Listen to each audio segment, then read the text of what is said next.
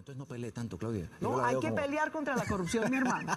No, no, no, no, no, no me vengas aquí con tonterías y no me vengas aquí con, con cositas machistas, que cuando las mujeres somos es que, es que usted habla, usted habla como si estuviera peleando a veces, entonces por eso lo digo. No, no, no, me vengas aquí con condescendencias machistas. Llegamos así. Las mujeres tenemos que ser respetadas en esta sociedad. y si somos vehementes es porque... realidad, no existe el embarazo espontáneo. O sea, el embarazo ocurre por unas causas. El espacio que tiene la mujer para desarrollar su autonomía, su dominio sobre su cuerpo, creo que es precisamente el de la función sexual y reproductiva. Eso quiere decir la responsabilidad. Por el sistema patriarcal, el feminismo es un movimiento por y para nosotras, no para vosotros. Un movimiento social y político que ha empoderado a la mujer y que ha dignificado su rol en la sociedad. Para otros, su actividad va en detrimento mismo de las mujeres. Lo que estamos viviendo es una suerte de machismo. Cuando descubrimos a este personaje que parece un chiste malo, fue inevitable conocerlo y cantarle la tabla. Es tan políticamente incorrecto y tan absurda sus posturas que merecía que el mundo lo conociera. Por atrevido. Cuando salió esta entrevista... Pero eso sí, deja la constancia de que la lealtad definitivamente no está en su manual. Me sería fiel. No tan fiel, pero sí para, para, para cuando no hay con quién más. Me tendría ahí por lo menos de primera. Dígame que de primera. De primerísima, primerísima, sí. ¿no? Y para mostrar, y para mostrar. Pues una mujer hay que mostrarla. Y así sigue una retaíla de expresiones que pueden provocar mucha rabia y sacar de sus cabales a cualquiera. ¿Usted le parece bien que una mujer sea senadora o sea ministra o ejerza cargos públicos o sea gerente de banco? estamos viendo el desastre, ahí estamos viendo los desastres. Sale en defensa de sus semejantes, de los machos vapuleados, arrinconados por lo que él ha llamado la venganza feminista. Es que el machismo es generoso, el feminismo es rabioso. De política casi no habla, y eso que le gusta mucho. Empezó siendo de la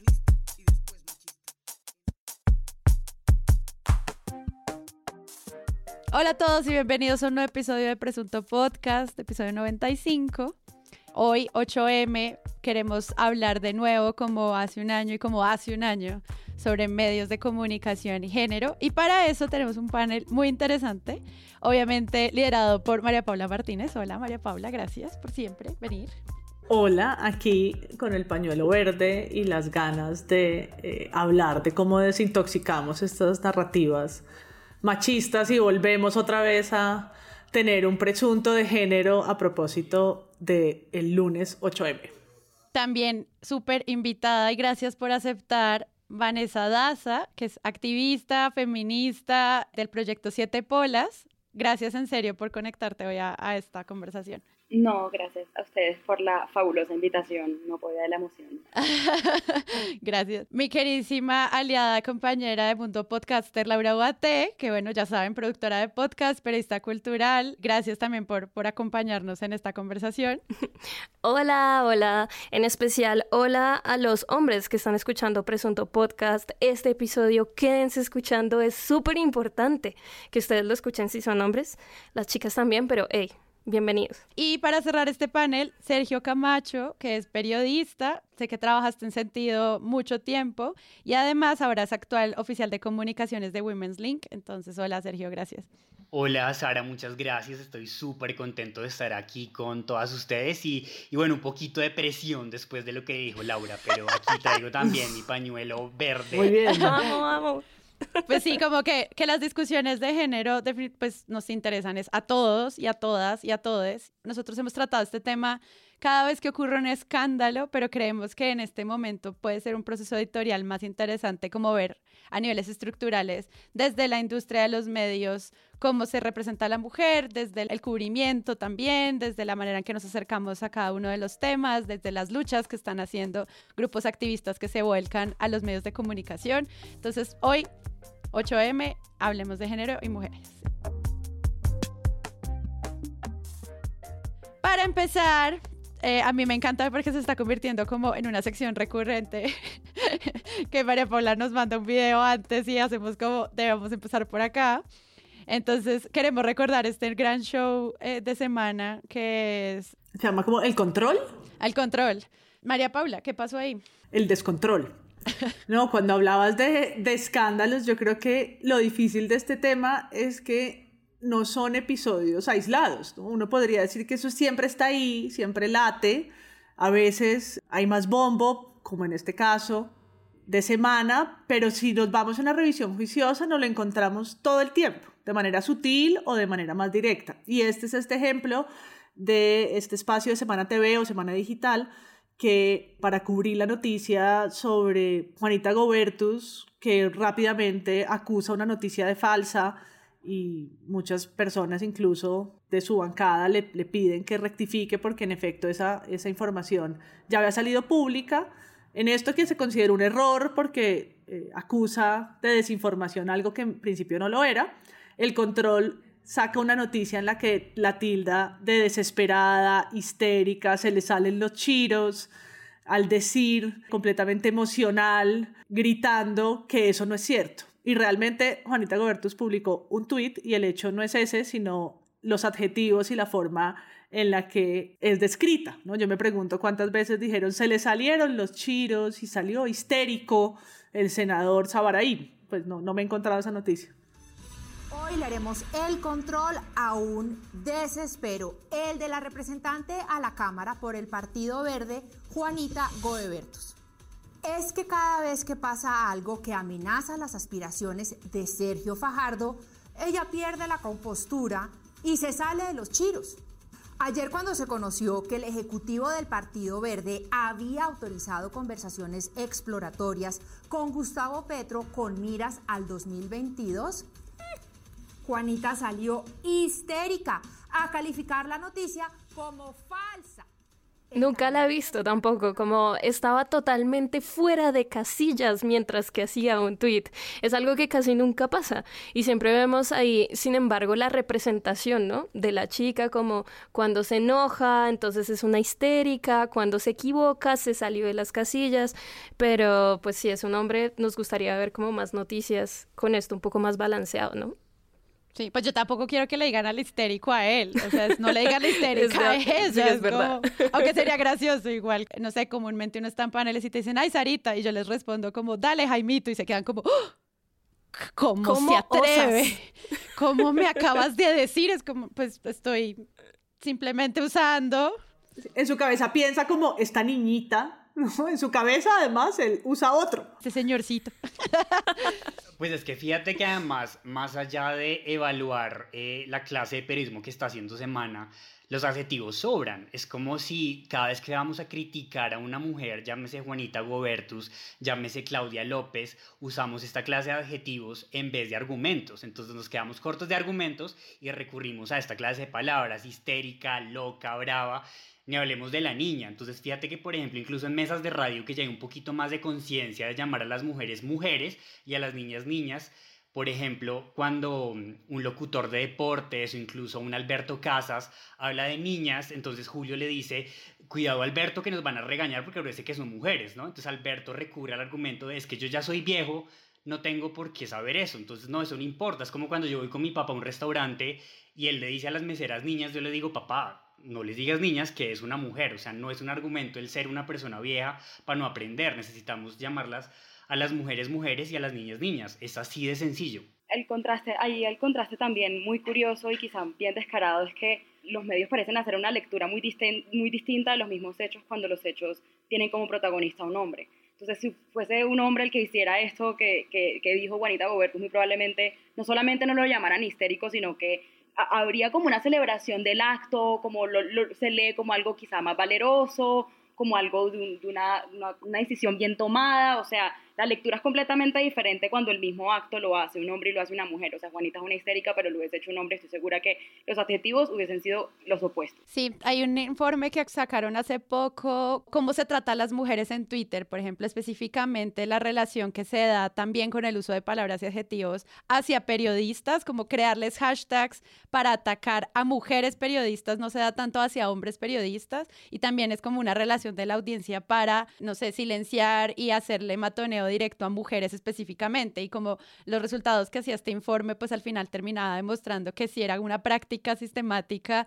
de atacarlas por los adjetivos que no son argumentos, como el que le hicieron a Camila Zuluaga, que era como cállate Camilita, y todos estos temas de minimización de la mujer, como también desde el mismo troleo que es tan violento en Twitter, más fuerte aún si eres una mujer periodista en Twitter. Y que a eso hay que sumarle que también cuando se trata de mm, criticar a una periodista o en general una mujer en la plaza pública, casi siempre los ataques van hacia su familia, hacia su novio, hacia la gente con la que ella se relaciona, cosa que rara vez pasa con los hombres. Pero he notado esto mucho especialmente en el tema de líderes sociales. A las lideresas casi siempre cuando las tildan de algo, van es hacia su familia y hacia su entorno y sumando con todo lo que tú acabas que de decir. Eso lo hace súper grave porque ahí hace que se extienda un poco la agresión a más allá de la chica, todos quienes están a su alrededor. En el informe de, sentido es como evidente que hay unas nuevas formas de violencia de género digital, de las que son especialmente víctimas las mujeres y la población LGBT.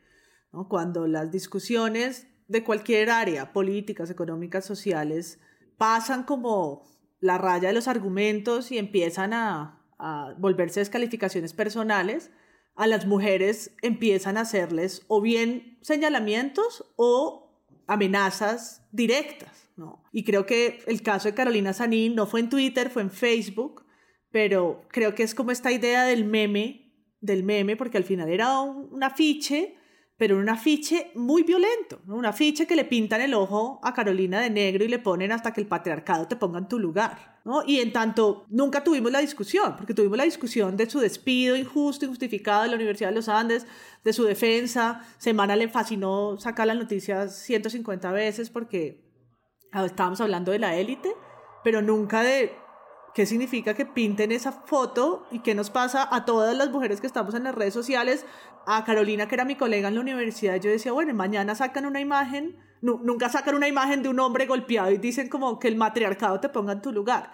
Y volvemos a lo mismo, no estamos pidiendo que ese sea el escenario, no estamos pidiendo igualdad de amenazas, sino la ausencia de debate sobre lo que eso significó en el plano de la violencia de género en espacios y en entornos digitales, que es tan real como la que puede pasar afuera, ¿no? Como hemos dicho, he hablado del piropo, de pasar por una obra y que le griten eh, cualquier cantidad de obscenidades, pero eso tiene su forma en lo digital, que ya no es ese eh, piropo rabalero, pero puede ser incluso mucho más dirigido y mucho mm, tener un impacto mucho más duro sobre las personas ahí lo, que acabas de decir, María Paula, como del piropo, hay un patrón para mí entre, de un lado, el piropo en la calle y lo que sufrió Carolina Sanín y el tipo de matoneo que sucede con las mujeres en redes sociales, para mí el patrón ahí es que parece haber un ejercicio como de disciplinamiento y como de devolver a las mujeres a un espacio privado al que supuestamente pertenecen. Es como una forma de decirle a las mujeres, ustedes no pertenecen al espacio público,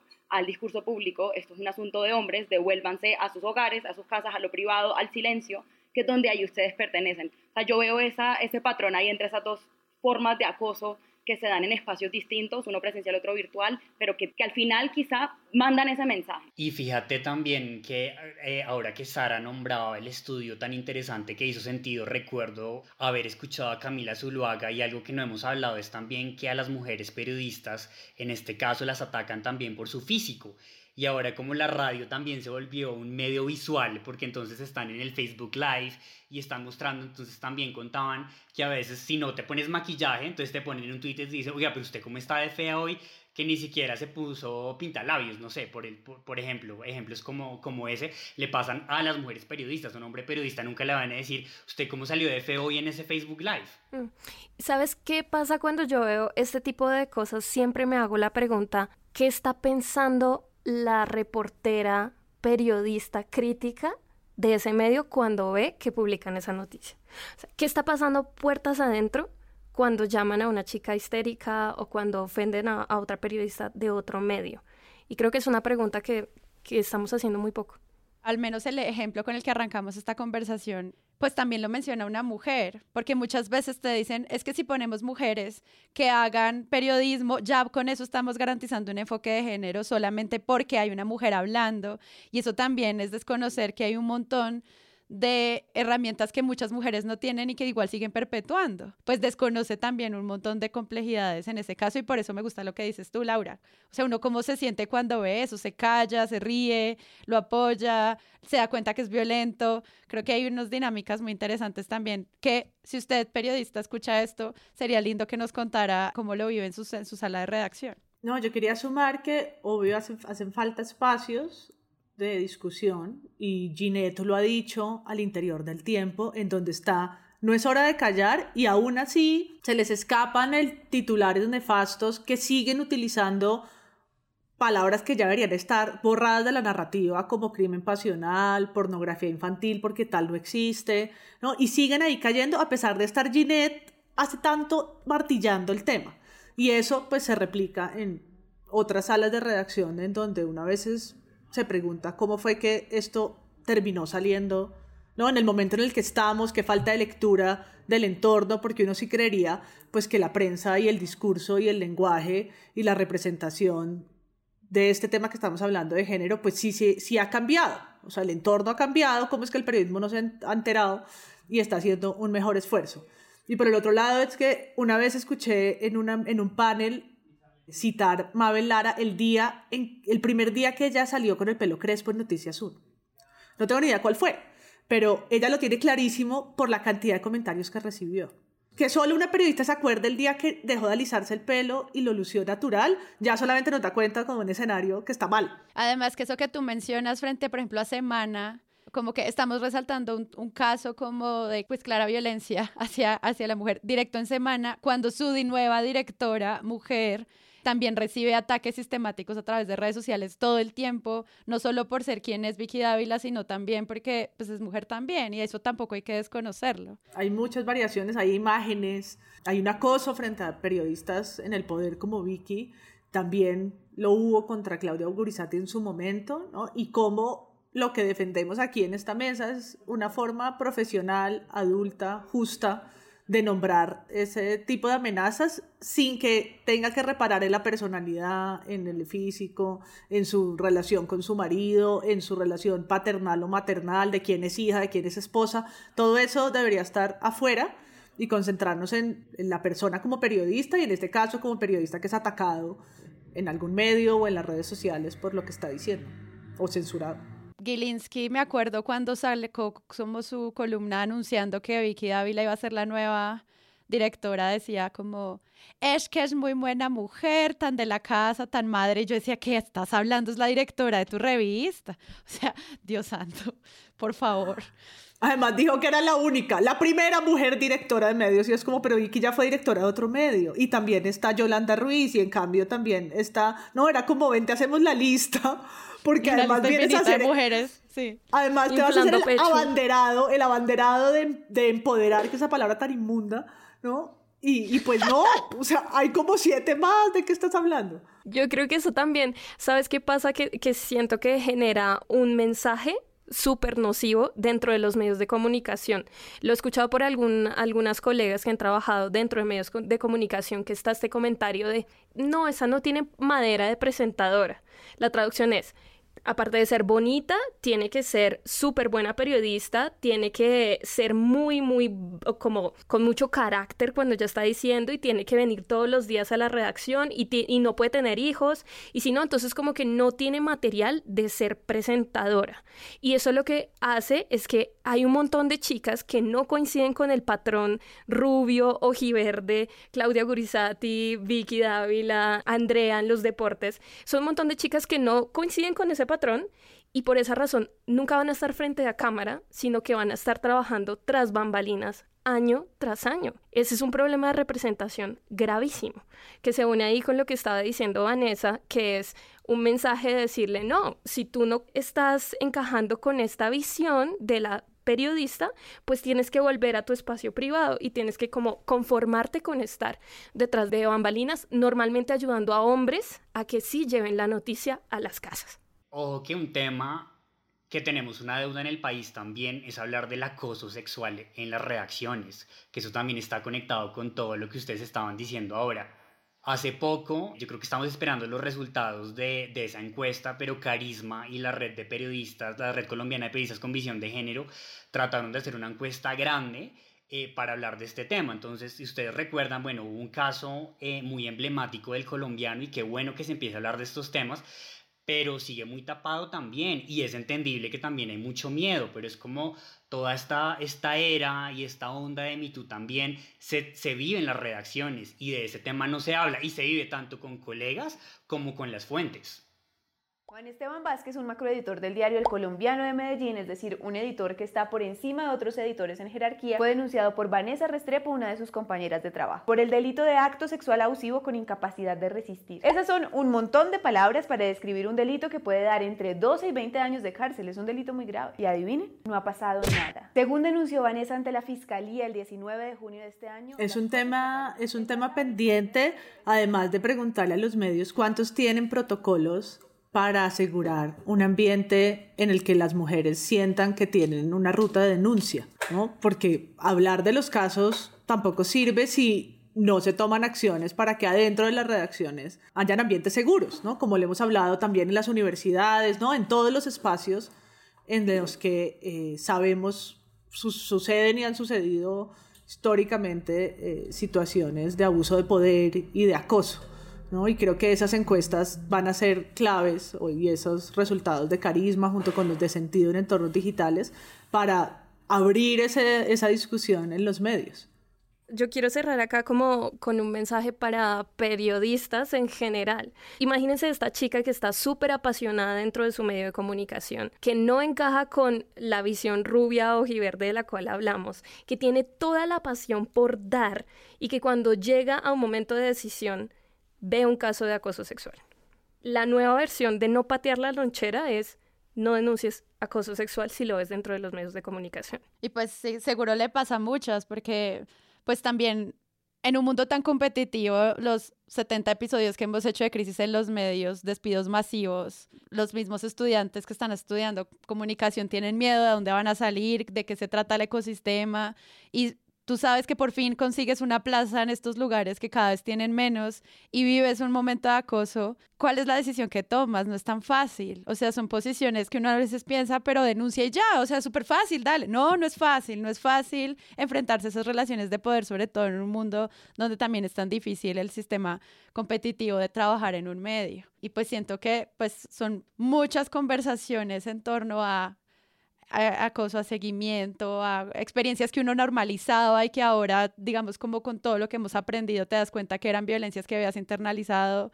Siento que son muchos procesos de cambio y que también es lindo, de nuevo, a todos los que trabajan en redacciones que nos quieran contar su historia. No, yo, yo quería decir que tenemos dos casos hablando de acoso sexual en el periodismo que para mí como por lo diferentes me llaman mucho la atención. Uno es el de Claudia Morales, que denunció una violación y nunca dijo su agresor. Y eso delata lo complejo y esas estructuras de poder y lo difícil que es hacer una denuncia, aunque sea tiempo después, y el costo que eso tiene a nivel personal y a nivel público en su vida.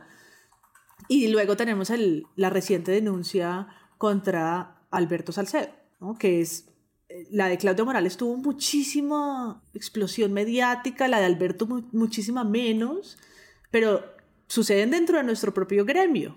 Y en este caso estamos hablando de situaciones distintas, Claudia como víctima, eh, Alberto Salcedo como victimario, con evidencias, o el caso de Ciro, que también, ah, de la que también digo que le pega a nuestro sector porque son periodistas las que lo denuncian, que terminan además en un proceso casi que penal, llamadas audiencia, que son eh, Catalina por Dios, que seguramente hoy 8 de marzo estará muy activa, ¿no? y que me llama la atención por lo difícil que es todavía no solo hablar de estos temas en la sala de su casa y uno no ser como otra vez vienes con tu lora feminista, sino a nivel de sector, a nivel de gremio y por supuesto, pues un poco los efectos que tiene para algunos denunciar esto. El reconocido programa digital Las Igualadas reveló esta semana las historias de dos periodistas, Alejandra Omaña y Angie Castellanos, que después de varios años decidieron denunciar penal y públicamente los abusos sexuales que sufrieron, según sus afirmaciones, por parte del famoso escritor y periodista Alberto Salcedo Ramos. Ellas eran estudiantes de periodismo cuando Salcedo quiso forzarlas a tener relaciones sexuales con él. Me cogió a la fuerza las muñecas y empezó a restregarme las manos contra el pipí de él y él ya tenía una erección en ese momento. Y me subió encima de él y empezó a restregarme nuevamente su pene, su erección. Alejandra cuenta que aún estaba joven y muy ilusionada por conocer a Sí, no, además, aprovecho y le preguntaba a Vanessa, como de sistemas de acceso, porque uno como mujer ve que esto, pues no, no hay ninguna garantía de voy a denunciar este caso si luego me va a llamar la fiscalía. No, yo iba a decir precisamente, y, y atándolo con la conversación que teníamos ahorita, de que esto solamente muestra como quizá lo masculinizado que están los espacios, inclusive dentro, del, dentro de los medios de comunicación, aunado a eso la falta absoluta de protocolos para poder atender este tipo de casos y que en los casos donde existen protocolos son protocolos que normalmente son insuficientes para realmente proteger a las víctimas. Me parece además muy curioso que digamos, hay algo, hay algo particular de que esto pasa en el periodismo y es que, el, es que el periodismo, pues según yo que no soy periodista, pero como leo el periodismo es, eh, digamos, en su naturaleza está precisamente el control y la vigilancia al poder y me parece impresionante que precisamente en este gremio es la, estas relaciones de poder permitan que este tipo de casos se den y que, digamos, que permanezcan ahí muchos, la gran, gran, gran mayoría en silencio. Entonces, en el lugar donde se hace control al poder, el poder calla a las víctimas todavía. Eso me parece muy paradójico de lo que pasa en el periodismo porque digamos que el acoso sexual es una cosa que está en, todos los sectores, en todas partes, las universidades, los espacios de trabajo, pero claro, este elemento particular del periodismo hace que sea todavía más paradójico lo que pasa con el acoso sexual. Un periodista o una periodista denuncian un tema de corrupción, tienen todas las fuentes, hablan con todo el mundo, demuestran que esta persona es un presunto ladrón, polémico empresario, tomando preciado líquido y no lo llama la fiscalía ese periodista. Quería sumar que no el hecho de que tradicionalmente esa lógica funciona dentro de los medios de comunicación, como dice Vanessa, significa que tenga que ser así para siempre.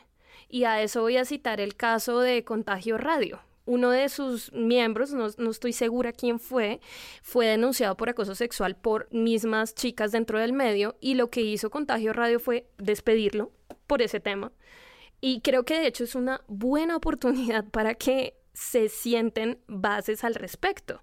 Que el medio diga, ok, voy a aprovechar que tengo aquí una denuncia de acoso sexual para mejorar mi, mi, protocolo, para preguntarle a las chicas, para averiguar con colegas cómo podemos hacer, porque es que siempre se siente que es como una amenaza y yo siento que de hecho esto es una oportunidad para que más medios de comunicación puedan tomar ese primer paso y como Contagio Radio pues hagan que cada vez más el periodismo sea seguro para todo mundo. Yo creo, Laura, que, ese tema que dices tú es clave sobre todo porque mucho del miedo que existe también a la denuncia es que pues no es un secreto que en Colombia hay muy poquitos medios de comunicación, entonces eso quiere decir que hay poquito trabajo también y muchas mujeres pues obviamente dicen me van a tachar es de problemática, de loca, de a ti no te vamos a contratar porque entonces tú aquí vienes de pronto y si te digo algo, entonces me vas a decir que es que te estoy acosando, porque como ahora también un tema es que los hombres no saben distinguir entre acoso y un acoso, pues esa es como la excusa que sacan ahora.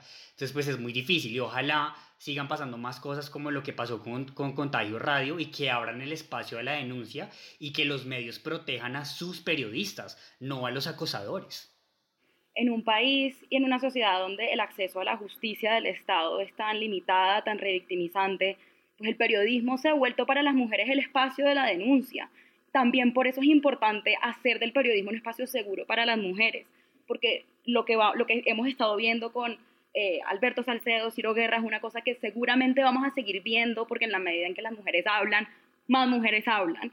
Eh, lo que se viene es realmente una, proliferación de este tipo de discursos en el periodismo y es esencial precisamente poder cuidar a las víctimas, cuidar a las fuentes y cuidar a las mujeres y hacer del periodismo un espacio seguro para este tipo de denuncias, cuando hay una carencia tan estructural de poder acceder a la justicia eh, del Estado. Para continuar esta conversación, yo los saludeo como, hola, hoy es 8M, pero obviamente estamos grabando antes. y nosotros hemos hecho muchos episodios también tratando de seguir la protesta y la, la, marcha y cómo se hace seguimiento a la acción colectiva en las calles y a la movilización social desde cualquier tema, o sea, sobre la minga, sobre los estudiantes y pues obviamente 8M es pues un gran encuentro en las calles también. Y yo quería preguntarles si ustedes recuerdan este evento en el que pues ocurre una movilización social de mujeres y se pide que quien cubra la marcha sean hombres. Esto genera como unas conversaciones interesantes sobre quién debe cubrir qué y para qué, que de nuevo es una relación de nuevo con la audiencia y la fuente, que quisiera que tocáramos precisamente porque no estamos viviendo cómo va a pasar el, 8M que están ustedes escuchando este episodio porque estamos grabando un par de editas antes, pero sí creo que pues va a tener correlación muy clara con lo que vaya a pasar hoy que ustedes están oyendo este episodio frente a las calles. Frente a los errores de medicina legal en la identificación de las víctimas de feminicidio, varios colectivos de mujeres programaron una manifestación justificada por las cifras en las que ellas mismas agredieron a la prensa. Paradójicamente, los grupos de las feministas que protestaban contra la violencia se tornaron violentas con algunos de los medios de comunicación a los que exigieron retirarse y no grabar por tener en su equipo periodístico a hombres camarógrafos. Demandaban que su plantón fuera cubierto únicamente por mujeres.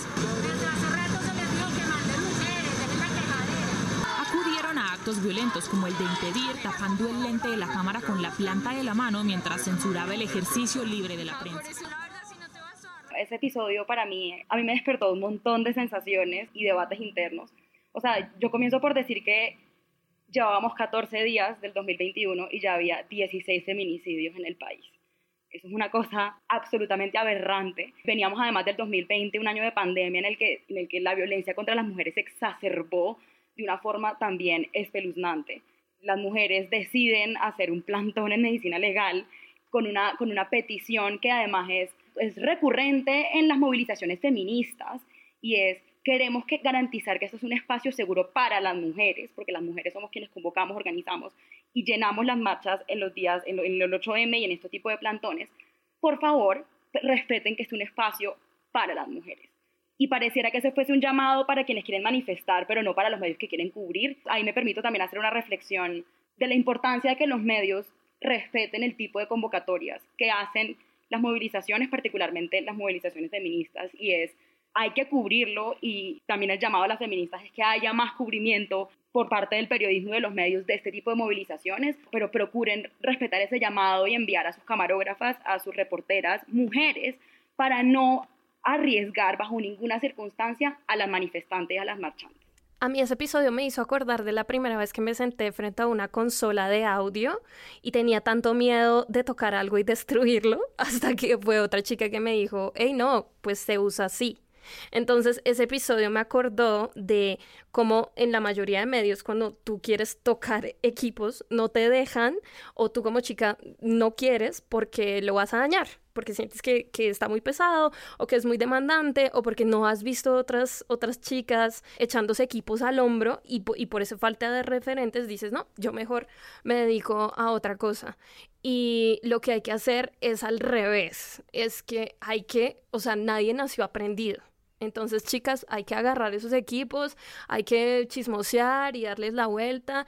Y, y, me encanta también la precisión que hace Vanessa de cómo las mujeres incluso le pueden dar una nueva forma de ver la manifestación no puedo dejar de recomendar el trabajo que está haciendo Volcánicas desde sus redes sociales y desde su página web en un periodismo feminista, consciente, informado, crítico y que hayan cada vez más tipos de, periodismos feministas, ¿no? Eh, a veces se siente que encierran la lucha femenina dentro de solo una posición y precisamente lo importante es que hay una diversidad de voces y de historias que contar ahí. Y mm, que más allá del 8M, pues el tema de las mujeres y todo lo que queremos que cambie tiene que ser transversal todo el año. Sí, y pues es que es un tema de por qué no hay camarógrafas. Ahí uno vuelve de nuevo al, al, como a la parte estructural de cómo están conformados los medios. Y cuando yo trabajé en televisión casi cuatro años, sí era cierto lo que dice Laura, las practicantes productoras éramos las chicas y los técnicos eran los hombres. Ya, así era, o sea, uno tenía equipos de trabajo que funcionaban de esa forma y al menos en cuatro años de experiencia yo no tuve la posibilidad de tener una mujer técnica en un, en un cargo de cargar una cámara, un trípode, un cable. Pues los espacios tradicionalmente ocupados o reservados a hombres y a mujeres, la transformación que eso ha tenido en los últimos años, pero en el imaginario sigue instalada. Entonces, por eso todavía seguimos cubriendo con sorpresa como mujer colombiana en la NASA científica. Dios mío. Oh. ¿no? Como con un exotismo porque nos parece atípico. Hay una transformación que es todavía más extraña, de la que poco hablamos, y es al revés, es decir, la entrada de los hombres al espacio privado. si bien la entrada de las mujeres al espacio público y a los espacios públicos raros, la mujer mecánica, la mujer astronauta, la mujer científica es exótico, pues el hombre criador o el hombre que ejerce trabajos de cuidado en la casa, pues de ese no hablamos, eso está en deuda, eso ni idea. Yo no conozco casi compañeros de mi trabajo que se salgan del Zoom porque tienen que atender a su hijo. Hoy leía un tuit divino de un hombre que estaba tomando té imaginario en un Zoom con su hija de dos años, pero eso es rarísimo.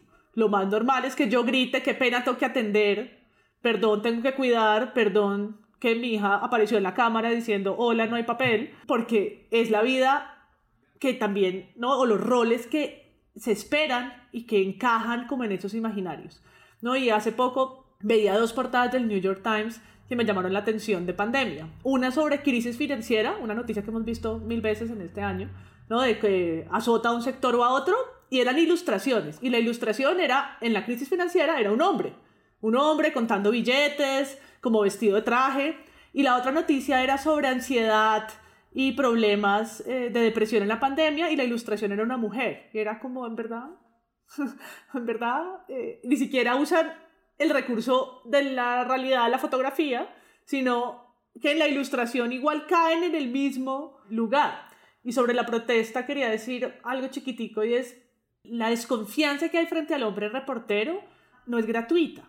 ¿sí? No es como los medios lo cubrieron, que es marcha contra la violencia terminó en violencia. Uy, el colmo. Sino es que hay una construcción, es desconocer el entorno. Hay un estigma frente a la manifestación siempre. Y siempre al manifestante siempre. Entonces van a salir a decir que aquí las mujeres, como el control, locas, desesperadas, histéricas, ¿no? Como que pensaría Freud, estar aquí marchando desfasadas, eh, medio encueradas y mal vestidas, entonces, como ya sabemos que eso es lo que ha pasado, porque eso es lo que ha pasado en las últimas 50 historias que hemos encontrado en los medios, pues hay una desconfianza ya per se y llega el camarógrafo y no queremos otra vez esa representación. Entonces, además de lo que decía Vanessa, del respeto a esos espacios, es el estigma con el que los medios siempre han cubierto. Estoy segura que si lo hicieran de otra manera y fueran mucho más dignos frente al derecho a la movilización y al, y al que se moviliza, no se generarían esas disputas en el terreno sobre cómo es que me vas a grabar porque es que me vas a sacar mañana diciendo tira piedra, ¿no? Así es como me ha representado siempre, ¿cómo esperas que confíe otra cosa? Yo sobre ese episodio quisiera llamar la atención sobre una cosa. Me parece increíble que la noticia no haya sido la manifestación por, los feminicidios y por la inacción del Estado colombiano frente a lo que está pasando con las niñas y mujeres en Colombia, sino que fue este particular episodio. Entonces es muy raro esto que están haciendo los medios de comunicación. Entonces, ¿por qué no nos detenemos bien a entender? Espérense, ¿qué quiere decir que un, que un espacio sea mixto y qué quiere decir que un espacio no sea mixto? ¿Por qué ustedes están pidiendo esto? Pues porque es que a las mujeres y a las niñas las están matando. ¿Y quiénes las están matando? Pues los hombres, nosotros. Yo no sé ustedes cómo lo leen, pero yo leo un subtexto impresionante también en esa forma de cubrir esos esos espacios y esos eventos y es como que hay un, un morbo por el que sean mujeres siendo violentas, que yo creo que reposa de nuevo en este estereotipo y esta expectativa de las mujeres como dulces, maternales, pasivas, pacíficas por naturaleza.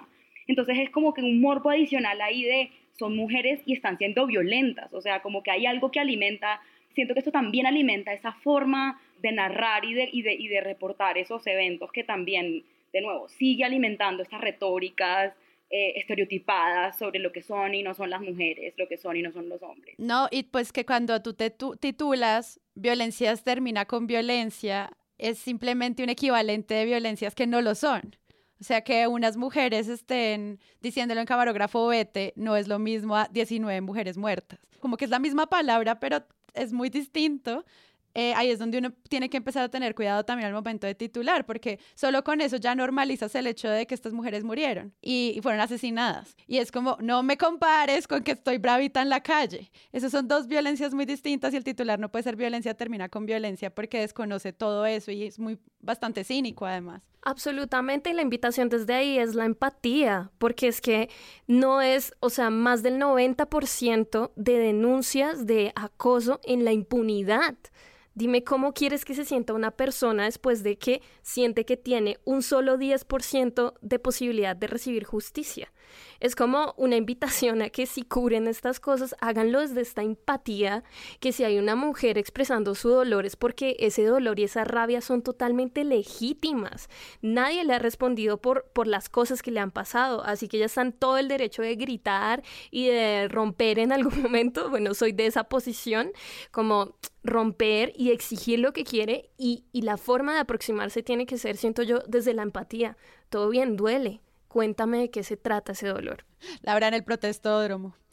Toca ya ir a romper cosas. con, cajas de pomi y cajas de huevos. No, poniendo, poniendo todos como mm, senos de plástico, que no sean de verdad. Como senos, pero de plástico. Ojo que el ministro, ojo que el ministro de Defensa te escucha y luego te perfila.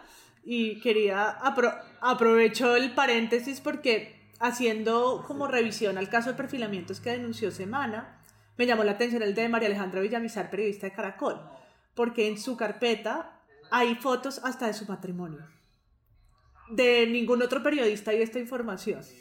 Entonces ahí vuelve, esto es una, obviamente es una acusación de las fuerzas militares, pero me llama la atención que cuando van a buscar información de la mujer, lo hacen también en, función del lugar que ocupa, o sea, de quién es esposa, eh, de quiénes son sus hijos, quién es su familia, y en su carpeta hay información de su matrimonio. Y yo, pues simplemente volviendo a 8M, pues también ver cuál va a ser el propósito con el que hoy los medios van a cubrir esto. Estamos hablando de una violencia estructural hacia las mujeres o vamos a salir a calificarlas si son buenas o malas feministas, que eso también empieza a ocurrir. Como estas no son feministas, son una secta. Y es como, Gracias por informarme de qué es ser buena feminista. Exacto, porque, o sea, estoy obviamente exagerando, pero a la respuesta de este caso, Cecilia Orozco publicó, fueron agredidos por quienes no representan el feminismo y yo sí vi muchas respuestas a esa frase de, ¿eso cómo lo sabes? Y siento que el feminismo muchas veces como en su propia creación de múltiples significados es difícil de cubrir. Yo siento que es muy valioso que aparezcan estos medios feministas, pero que no le hablen solamente al público que ya les entiende el discurso. Yo amo los nichos y creo que son importantes para la creación de comunidades, pero al mismo tiempo me causan un poquito de miedo cuando estas, digamos, buenas prácticas de periodismo con enfoque de género llegan a los mismos consumidores de siempre. Seguramente estas chicas no tenían el carnet de feminista que se les viera. Tal vez por eso fue que pensaron que ellas no representaban el feminismo, exacto. Quería decir que yo creo que en el campo del periodismo, porque el 8 me invita a pensar género desde tantos frentes, pero a presunto le corresponde el de los medios, es un nuevo capítulo para volver a pensar en el poder de las palabras, en el poder del lenguaje para eh, transformar imaginarios si en el periodismo seguimos reiterando estos adjetivos, estas formas de enunciación, la representación de la mujer madre, de la bella presentadora, de la hija, del empresario niña mimada, de la loca desesperada, si eso no cambia en el medio, es difícil esperar que tenga eco afuera y que empecemos a cambiar eso. Si mis hijas lo siguen viendo en la televisión, lo van a seguir entendiendo como una eh, forma de adjetivizarlas. Entonces sí creo que faltan y falta otra vez reiterarlo y aquí nos veremos entonces el próximo 8M otra vez o antes si hacemos un presunto en vivo para llamar la atención sobre este tema, para que los y las colegas nos juntemos y pensemos otra vez cómo es que le estamos diciendo las cosas, porque no una doble mirada a ese titular de crimen pasional, qué tal si hay otra manera ¿no? ¿Cómo es que vamos a tener un lenguaje más incluyente? Dejemos de, volver como una parodia el ellas y ellos, pero cómo estamos nombrando a las mujeres el trabajo que hacen cuando son víctimas de, ¿no? Es una discusión que creo que todavía es muy válida y este era un espacio para volver a decirlo. Sí, sobre todo, ¿qué pasa también con las mujeres que además son indígenas, además hacen parte de minorías? Eso también cuando ocurre su cubrimiento en los medios. Hace, hace poco, bueno, ustedes saben que hay un movimiento que se llama Causa Justa que presentó una demanda a la Corte Constitucional en la que pide eliminar el delito de aborto del Código Penal y una de las intervenciones que llegó a la Corte Constitucional es del movimiento feminista de mujeres Guayú y también participó una mujer del pueblo Kaminsá.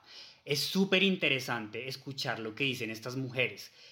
Poco se habla en los medios de mujeres indígenas y aborto, y estas mujeres tienen unas denuncias súper importantes de aborto en sus comunidades y de violencia sexual, y están sacando fuerzas para ser escuchadas. Entonces creo que un consejo también a los medios es que busquen también a estas mujeres, escuchen lo que tienen que decir, porque es muy importante, y ojalá que haya una audiencia a la Corte Constitucional sobre este tema y que ellas estén ahí también para hablarle a los magistrados y a los magistrados. Sí, yo, yo aprovecho que, que Sergio habló de causa justa porque lo tenía literal en la punta de la lengua. Y es que yo sí creo que en general, yo no, no es que esté del todo satisfecha con la forma en que los medios cubren aborto particularmente, pero sí tengo que decir que hay como una buena práctica que he podido identificar en la forma en que se ha cubierto el movimiento causa justa y es que yo sí creo que hay como una como un inicio de una relación de confianza entre el movimiento y algunos medios eh, porque hubo muchas notas muy buenas sobre el movimiento, muchas notas, por ejemplo, de eh, cuáles son los argumentos de las mujeres para la despenalización del aborto, cuál es la ruta o cómo se puede abortar en Colombia. Eh, entonces, sí creo que como que en la medida en que se establezcan unas relaciones de confianza entre las fuentes, que son el movimiento, y los, y, los periodistas y las periodistas, sí se mejora un poco la retórica y la narrativa con la cual se cuentan las historias sobre aborto en el país. Hmm. No, es que solo hablar de aborto es hacer un episodio diario, porque volviendo a esas representaciones de mujer con nueve meses de embarazo, tomada de la mano de su esposo adorado y titular de aborta, es como, ¿por qué escogiste esa foto? No es eso la, la, forma en la que estamos representando la lucha por el cuerpo de las mujeres. Además, además, Sara, es que también estamos mostrando algo que no es verdad. O sea, en, en primero, la, no pueden poner una foto de una mujer que está a punto de dar a luz diciendo que es aborto o la camilla con los estribos en, la, en, ese cuarto que parece una película de terror. Primero, eso no es verdad. O sea, sabemos por organizaciones como, por ejemplo, la Mesa por la Vida de Salud de las Mujeres, que son es muy poco el porcentaje, es como 2% de los abortos que ocurren en edades estacionales avanzadas. Y las mujeres que llegan a esas edades estacionales avanzadas es porque se encuentran con un montón de barreras del sistema de salud, del sistema de justicia, de donde viven, porque viven en zonas de conflicto armado. Y los medios tienen que empezar a mostrar eso también, porque estamos perdiéndonos una parte del contexto. Entonces, en vez de poner estas fotos, oigan, tenemos un montón de fotos hermosas de pañuelazos, de la marea verde, con mensajes de las mujeres y de personas gestantes pidiendo que este derecho sea garantizado. ¿Por qué no recurrir a eso? Pues tiene que ver con cómo los medios plantean asuntos de ciudadanía, ¿no? Como cómo lo ponen en un, en un plano eh, de derechos y en un plano público y lo sacan otra vez de la esfera privada, que es eh, individualizarlo al caso de la mamá que se niega a ser mamá, de cómo le van a acabar la vida a ese niño de seis semanas o no sé qué, ¿no? que es ponerlo en el plano maternal cuando lo estamos queriendo sacar esa la esfera de las decisiones y de los derechos sexuales y reproductivos para que haya justicia social y haya derechos ciudadanos, no en el ámbito privado. Y en eso creo que lo que pueden hacer los nuevos medios feministas que tenemos en la escena es muy valioso.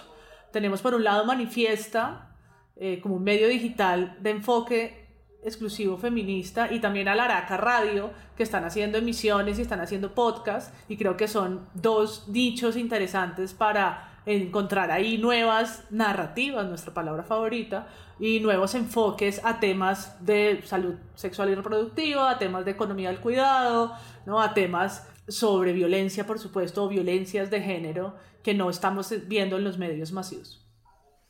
Yo quiero agregar a esa lista el trabajo que está haciendo Renacientes, que es un colectivo de mujeres afrodescendientes del Cauca y vienen haciendo hace un buen rato un trabajo muy pilo de, visibilizar lo que les ha pasado desde género, eh, desde conflicto, pues desde su propio lugar de ver el mundo.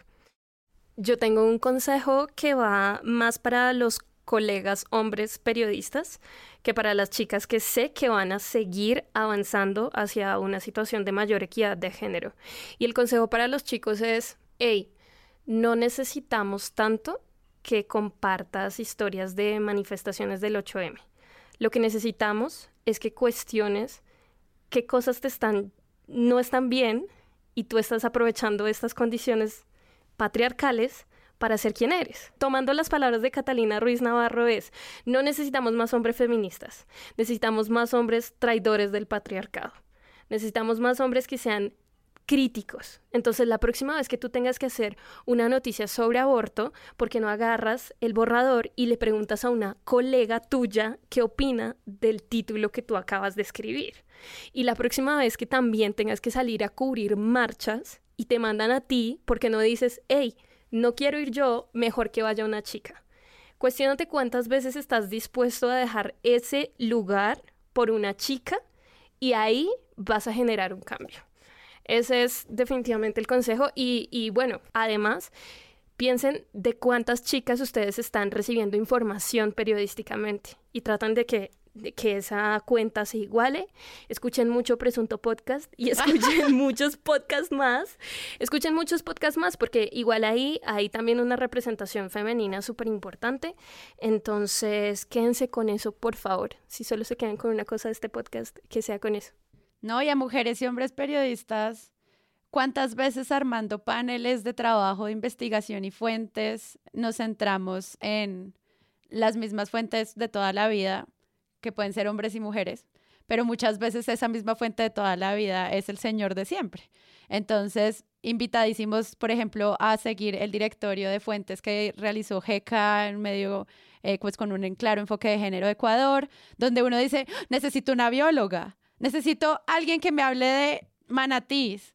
Pues busquemos, tal vez hay mujeres, tal vez hay personas trans investigando, tal vez hay hombres distintos y siento como que también en esa diversidad de fuentes hay un trabajo de que el periodista se dé cuenta de que esto puede como crear mayor diversidad e inclusión también desde la misma forma de investigar. Sí, yo sobre eso, que me parece súper importante, quería decir dos cosas. Periodismo con enfoque de género también es incluir a las personas LGBT y espero que sigamos incluyendo a las personas trans también y que las incluyamos no solo para que cuente sus historias, que son muy importantes también, pero ojalá que veamos que son personas que tienen que ofrecer algo más de su identidad de género, son personas que tienen conocimientos sobre diferentes problemáticas en el país sobre diferentes temas. Entonces, claro, tenemos el ejemplo, por ejemplo, de Brigitte Baptiste, que la llaman para hablar de temas de medio ambiente, de Matilda González, exsecretaria de la Mujer y de Género de Manizales, pero, pero para, para ser un poco positivo también, porque siento que ha dado ejemplos un poco de lo que no se debía hacer, hay una nueva franja en Canal Capital y recuerdo que, por ejemplo, hace muy poco entrevistaron a una mujer y a un hombre trans y básicamente el tema, era hablar de arte como resistencia, ¿no? Entonces son personas a los que les han quitado hasta eh, el poder habitar el espacio público y cómo usan el arte para hablar de sus derechos y para decir, hey, aquí estamos, ¿no? Y sobre las fuentes que, que, decías tú también, Sara, pues ya que, que mencionabas este y recomendabas este directorio de voces expertas, yo también les quiero mencionar eh, o recomendar mejor una plataforma que se llama modi con dos i.org por si tienen dudas sobre lenguaje incluyente, sobre cómo utilizar lenguaje no sexista. Ahí pueden preguntar, encuentran ejemplos, pueden hacer consultas. Entonces es una súper herramienta para que tengamos un periodismo con enfoque de género y con lenguaje incluyente y no sexista.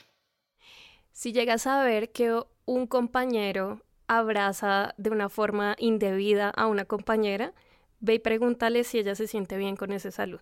Uf, algo tan básico. Yo eh, creo que entre otras cosas, de las mejores ideas que yo creo que he podido escuchar es este, este directorio de expertas, sobre todo por lo que decía Sergio, que lo tenía en la punta de la lengua y me quedé callada porque me quitó la idea, es eso, como que yo creo que no reducirá, o, no solamente acudir a las mujeres cuando sea 8M o cuando sea 25N, eh, y no solamente acudir a las personas trans cuando se quiera hablar de, temas trans, sino saber que las mujeres son expertas en muchos temas, las personas trans y las mujeres trans son expertas en muchos otros temas, o, o por lo menos las, las, mujeres que, digamos, que eso también ocurre un montón y es las mujeres que deciden denunciar de repente dejan de ser otra cosa sino víctimas de violencia y la única razón por la que las llaman a los medios es para volver a repetir su caso de violencia y volver a repetir su historia de violencia y es nunca, digamos, encasillarlas de por vida ahí entonces, sí, como que hay un, una amalgama muy chévere de varias ideas y consejos acá que me parece valiosísimo y buenísimo que estemos haciéndolo a propósito pues, del 8M. Yo estoy cayendo en algo que critico y es como hablar de género solo porque es el día del 8M, porque hay veces que terminan pasando mucho que las organizaciones pues terminan armando eh, eventos solo para no sé, es una feria del libro y es como mujeres escritoras. Y luego en todos los otros paneles no hay mujeres. Y en, ese tipo de cosas yo también siento que como crear el panel de las mujeres directoras, cómo es lidiar con ser madre y directora de un medio, como que yo he visto esos espacios ocurren. También es pensar como cada uno de estos encuentros de producción para los que hacen podcast, para los que hacen música, para los que hacen arte, de qué manera estamos trabajando voces diversas. Creo que es una, un llamado interesante que cuando empezó a ser presunto uno no hace esas preguntas desde el origen del proyecto y luego nos fuimos dando cuenta con María Paula que eran preguntas que teníamos que ir incluyendo cada vez más en nuestro proyecto y somos chiquiticos. Entonces pienso eso cómo aplica también a medios grandes, a proyectos grandes. La franja de las mujeres, mujeres en tacones. Como, ay no. ¿Qué es esto? O sea, solo podemos hablar a las 4 de la tarde de vivir y si estamos en tacones. Y queremos oír voces trans en la radio, queremos oír muchas voces trans en la radio y en la tele y en los podcasts, pero en especial en la radio. Yo me sumo a Laura, yo también quisiera ver personas trans en las redacciones haciendo periodismo porque no las, no las veo hasta el momento y se merecen ese espacio también. Y lo que decía Sara, yo creo que estamos como en un espacio de transición, ¿no? Eh, no creo que esté mal hablar de temas de género en el 8M, me parece bien. Siento que, por ejemplo. Yo, no digo que esté mal, solo digo que es mal si solo ocurre ahí. que si Ajá, exacto. Creo que lo comparo mucho con, fíjense ustedes, que, que algo que han hecho las grandes reacciones, por ejemplo, como de, de periódicos súper emblemáticos, emblemáticos, perdón, como de New York Times y El País, es que tienen editoras que se dedican solo al tema de género. Y yo leí una entrevista súper interesante con la editora del New York Times y decía, mira, sería ideal que esto no existiera porque es que el género está presente en todo. No importa el tema que usted esté haciendo, pregúntese qué está pasando con las mujeres, qué está pasando con las niñas, qué está pasando con las minorías y ahí va a encontrar algo. Pero mientras llegamos allá, es como la ley de cuotas. Mientras llegamos allá, tengamos esto, pero ahí vamos, ahí vamos y creo que charlas como la que estamos teniendo hoy le quedan sonando a las personas. Entonces, no quiero que esto se quede como, como una crítica de te voy a atacar, sino que sea una crítica constructiva para que hagamos cada vez mejor periodismo y mejor periodismo es periodismo con enfoque de género. Se dice mucho desde, desde el periodismo narrativo que cuando tú cubres algo y no estás cubriendo la visión de las mujeres, estás dejando de cubrir más de la mitad de la historia de lo que está ocurriendo, en especial ahora que se vienen cosas tan importantes como el reporte de la Comisión de la Verdad, que se vienen cosas tan importantes como el resolver la justicia transicional. Todas estas cosas es importante que tengamos una foto completa y ahí es donde ahora, totalmente de acuerdo con Sergio, ahora tiene que ser una cosa muy, muy consciente para que en un momento deje de ser consciente y se vuelva normal.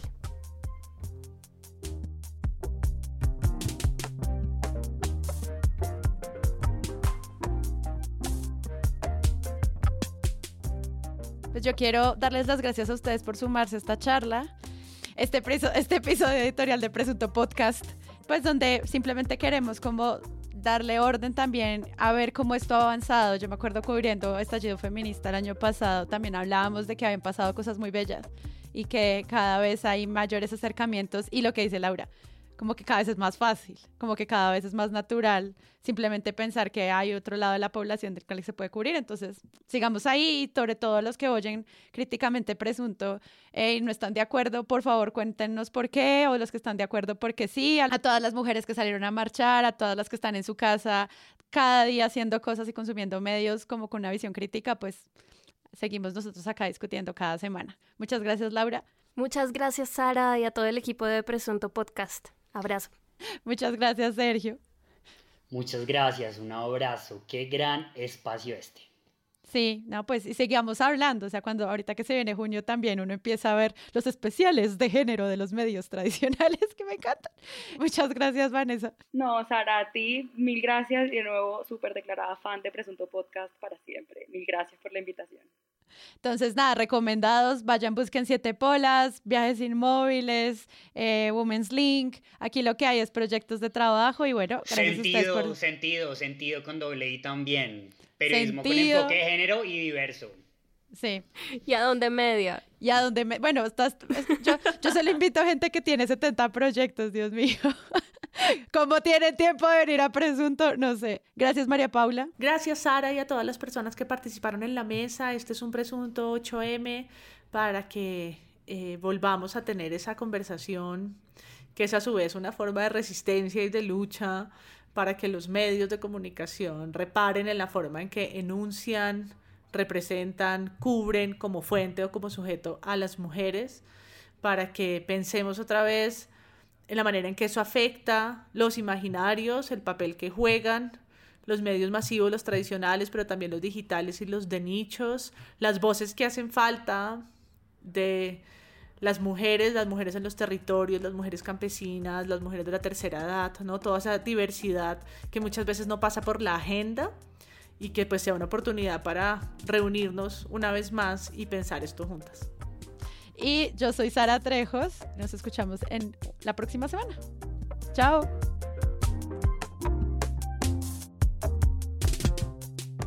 Presunto Podcast es un proyecto de Sara Trejo, Santiago Rivas y María Paula Martínez y hoy escucharon además a Vanessa Daza, abogada activista feminista del proyecto Siete Polas, a Laura Baté, productora de podcast y periodista cultural y a Sergio Camacho, periodista oficial de comunicaciones de Women's Link.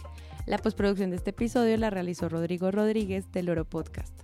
Les recuerdo que pueden seguirnos en nuestro Twitter, arroba presunto podcast, pueden dejarnos mensajes, críticas, análisis, preguntas, comentarios, mejoras y estaremos allí muy contentos de poder conversar con ustedes. Y si además quieren aportar a este proyecto para que sea sostenible, los invito a que se conviertan en Patreons y hagan parte de esta comunidad que todos los días conversa sobre temas de crítica de medios. Presunto Podcast se graba en Sillón Estudios y yo soy Sara Trejos. Hasta la próxima.